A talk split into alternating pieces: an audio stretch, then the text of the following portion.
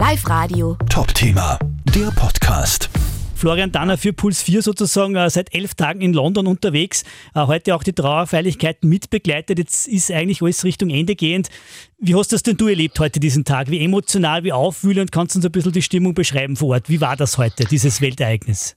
Also es war so eine Mischung aus einerseits Feierlichkeit für das Leben der Queen, aber dann als wirklich der Sarg durch die ähm, durch den äh, durch die Straßen ähm, gezogen ist mit der königlichen Familie dann und den ganzen Militärparaden da auch noch war es schon sehr still in dieser Stadt. Also wir haben ja äh, London in den letzten zehn, elf Tagen wirklich extrem hektisch miterlebt, aber das war heute nochmal sowas. Ähm, wir Oberösterreicher würden sagen, da sind sie ein bisschen einwenig geworden. Also es, es war schon sehr in sich gekehrt jetzt in den letzten Stunden. Auch kann, wenn das Leben jetzt wieder weitergeht. Kann man sagen, also ganz London ist heute stillgestanden, da hat keiner irgendwas anderes gemacht, als wie sozusagen der, der Queen die letzte Ehre zu erweisen?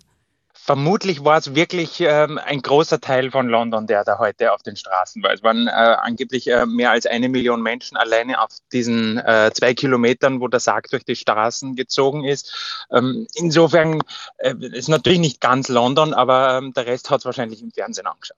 Mhm. Äh, wie hast äh, du diese elf Tage jetzt erlebt? Was war für dich am eindrücklichsten, am emotionalsten? War es dieser Tag heute sozusagen, das Begräbnis? Du hast jetzt die letzten zehn, elf Tage miterlebt. Was war, mit welchen Erinnerungen steigst du jetzt dann wieder in den Flieger nach Hause? Was, was wirst du nie mehr vergessen, sag jetzt einmal? Das erste Mal, äh, als äh, die Briten die äh, Hymne neu gesungen haben in einer kleinen Kirche in London, wo wir zufällig waren, ähm, als dann nicht mehr God Save the Queen, sondern alle God Save the King gesungen haben. Das war extrem ergreifend, weil man richtig gemerkt hat, wie das auch den äh, Menschen in der Kirche nahe geht. Dann, wir waren ähm, eine halbe Stunde am Sarg der Queen. Das ist ein extremes Privileg gewesen, da die Menschen zu sehen, wie sie vorbeiziehen und wirklich ganz viel ähm, Leute auch die Tränen in den Augen wegwischen mussten und sicherlich dann noch jetzt so dieser allerletzte Abschied von der Queen heute war ein großes Highlight dir was aufgefallen, was nicht ganz zu dem Protokoll äh, sozusagen noch nach Protokoll gelaufen ist, vielleicht abseits der, der Norm oder ja, gibt es da was?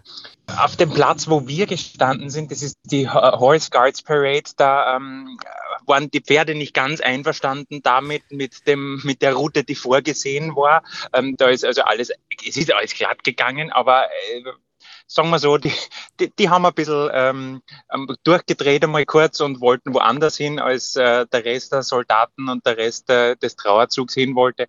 Es war eine kurze Schrecksekunde, aber ansonsten wäre uns sehr wenig aufgefallen. Wir sind jetzt gerade am Weg nach Windsor, wo ja wirklich die Beisetzung dann äh, stattfinden wird. Äh, das heißt ja immer, im kleinen Familienkreis. Ähm, bei der Königsfamilie hast es 800 Menschen.